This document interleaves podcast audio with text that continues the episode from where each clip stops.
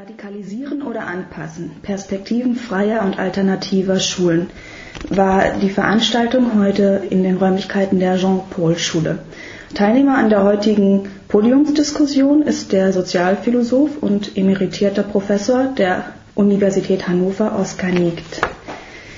Herr Niegt, wir sind hier bei einer Veranstaltung der Freien Schule Kassel und Sie selbst haben ja auch in den 70er Jahren eine Schule gegründet, die auf reformpädagogischen Maximen fußt. Worin besteht denn überhaupt die Notwendigkeit äh, zu solchen Alternativen zum Regelschulwesen? Es bilden sich in jedem Regelschulsystem äh, äh, Dinge aus, die mit der Routine zu tun haben. Und Routine ist eigentlich im pädagogischen Zusammenhang, also der Persönlichkeitsbildung von Menschen, ein fataler Zug. Das ist äh, nicht ausreichend für die Gründung von Alternativschulen, aber ist ein Element auch. Das heißt, das Bedürfnis Erziehung in den Mittelpunkt solcher Arbeitsprozesse zu rücken und darüber nachzudenken, ob vielleicht die Erziehungsziele verändert werden müssten, dass die Erziehungswege verändert werden müssen, dass der Erfahrungsraum erweitert werden muss oder übersichtlicher wird.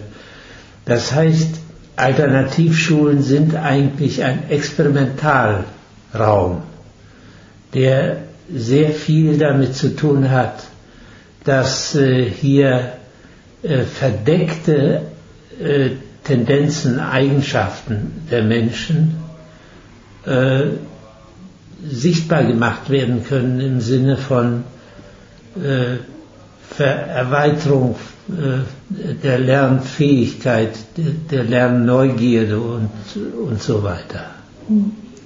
Sind wir denn mit dem Zusammenspiel von Regelschulen und freien Schulen äh, als Bildungsrepublik bereits hier gut aufgestellt? Na, die ganzen PISA-Studien zeigen ja, dass das nicht der Fall ist. Also, dass äh, meine Kenntnis der nordischen Länder, Finnland, Norwegen, Schweden, Dänemark, dahin gehen, dass hier viel stärker das Kollektive des Lernens betont wird. Und das ist viel produktiver als bloß individuelles Lernen. Das Kollektive des Lernens bedeutet allerdings in Schweden zum Beispiel, dass vor der neunten Klasse nicht differenziert werden darf. Das heißt, dass äh, die Schüler, die guten und die schlechten Schüler möglichst lange zusammen unterrichtet werden, damit auch in diesem Gefälle von gut und schlecht Lernprozesse zwischen den Schülern stattfinden können. Also die Guten, wenn die äh, angeleitet werden, den Schlechteren oder den langsam Lernenden etwas zu erklären, begreifen die das häufig selbst erst, was sie gelernt haben. Und das ist ein sehr produktiver Vorgang. Ja, ähm, jetzt wird ja eigentlich bei uns, wenn man sich die Entwicklung der letzten Jahre betrachtet, eigentlich immer mehr die Verwertbarkeit von Bildung ja. in den Fokus gerückt. Sind wir damit auf dem richtigen Weg? Nein. Wenn die Verwertbarkeit und diese Just-in-Time-Ausbildung, dass man sagt, also der muss das und das und das äh, wissen, wenn das äh, zu einem verständnisschwachen Lernen führt, geht das auch äh, schnell weg.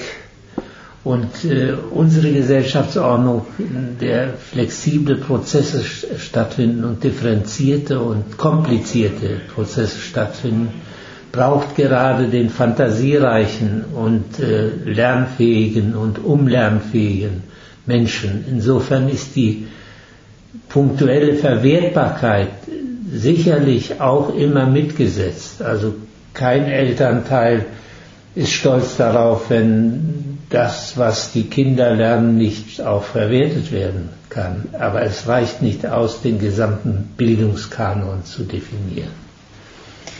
Ähm, Verschulung ist ja auch ein Stichwort, wenn wir ähm, die, ähm, die, Schulbildung weiterdenken in Richtung Studium. Ähm, aus gesamtgesellschaftlicher Perspektive, was bedeutet denn zum Beispiel der Bologna-Prozess? Der bedeutet sehr viel. Im, Im Grunde ist das ein bisschen die Reduktion des Menschenbildes auf ganz bestimmte Fähigkeiten und Tätigkeiten und Eigenschaften. Äh, die Reduktion des Menschenbildes auf das, was man das unternehmerische Selbst nennen kann. Also dass der Homo economicus einfach zum Idealbild des Menschen gemacht wird. Das halte ich für fatal. Also fragte man in der Zeit des Perikles äh, einen Zeitgenossen, was ist denn eigentlich das Selbstideal des Menschen? Hätte der sofort gesagt, der Polisbürger. Der Bürger, der sich um das Wohl und Wehe der Polis kümmert, weil hm, außerhalb der Polis können nur Götter und äh, Tiere leben, sagt Aristoteles dann. Und äh, wenn man einen Humboldt-Zeitgenossen fragen würde, was ist denn eigentlich das Ideal des, des Menschen in der Erziehung, in der, in der Bildung, hätte der gesagt, durch Wissenschaft äh, ein Mensch, äh, der vorurteilsfrei ist und handelt auf der wissenschaftlichen Grundlage. Und, äh, das, und wenn man heute fragen würde, was ist denn eigentlich das Ideal? dann äh, könnte man sagen, es gibt zwei solche Ideale, die sich widersprechen. Das eine ist, äh, dass der Mensch, obwohl er kein Kapital hat, auf die Augenhöhe der wirtschaftlich Mächtigen gehoben wird, indem man sagt, du hast doch Arbeitskraft, lebendige Arbeitskraft, um etwas daraus zu, zu machen. Und dem widerspricht ein zweites Menschenbild, das von der Marktlogik gefordert wird, nämlich der allseitig verfügbare Mensch, dass man verfügbar ist, äh, zwingt äh, die Marktlogik den Einzelnen auf. Und welchen Stellenwert sollte denn dann das Lernen in ja. unserem Leben und in unserer Gemeinschaft einnehmen? Einen hohen Stellenwert, weil wir leben in einer Erosionskrise, in einer Krise, in der alte Werte nicht mehr unbesehen gelten, neue noch nicht da sind, aber gesucht werden. Auch der gebrochenen Bindungen, nicht? Die, die Bindungen sind nicht mehr fest. Keine Partei kann sich mehr auf äh, den eigenen Anhang verlassen.